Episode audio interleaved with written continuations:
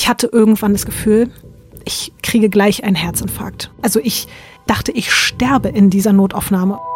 Aber ich war einfach so glücklich, dass Leon bei mir war und dass ich halt irgendwie nicht mehr irgendwo alleine auf dem Flur rumlag und dass da jemand ist, so dass ich da ernst genommen werde.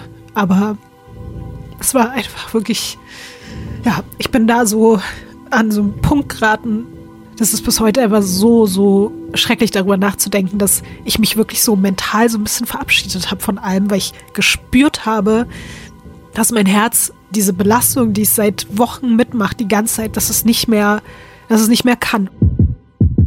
Müsst ihr da auch schlucken? Das ist Visavi. Kennt ihr als erfolgreiche Podcasterin, Musikjournalistin und Moderatorin.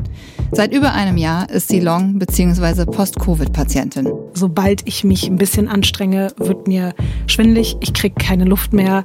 Ich kriege so krasses Herzrasen. Ich muss mich irgendwie hinsetzen.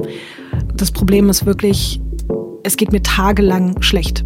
Im Bremen 4 Podcast Fighting Long Covid erzählt Visavi ungefiltert und ausführlich von ihrer gesundheitlichen Achterbahnfahrt und ihrem Leben, das von heute auf morgen ein komplett anderes wurde.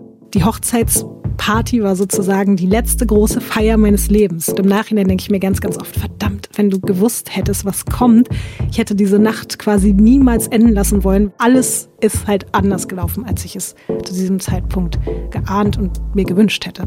Was die Folgen einer Covid-Infektion für Visavis Leben, ihre Beziehung, ihre Karriere bedeuten, wie es sich anfühlt, immer wieder Angst vor der nächsten niederschmetternden Diagnose zu haben und was ihr Hoffnung gibt, hört ihr ab März in der ARD Audiothek und überall, wo es Podcasts gibt.